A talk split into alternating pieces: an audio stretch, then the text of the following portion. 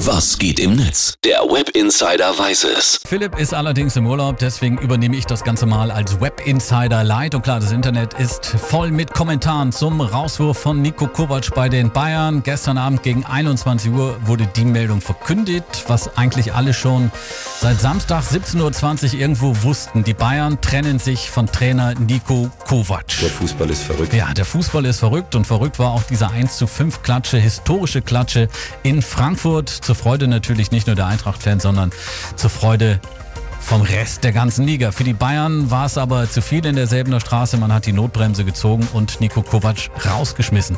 Dazu gibt es natürlich viele, viele Postings und Tweets.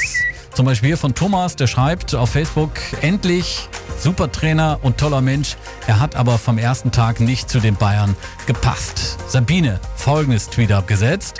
Hannover hätte da eine Stelle frei. Grins. Jutta twittert, er hatte keine Chance, da er leider nie die nötige Rückendeckung der Vereinsführung hatte. Und auf Twitter findet man auch folgende Perle hier.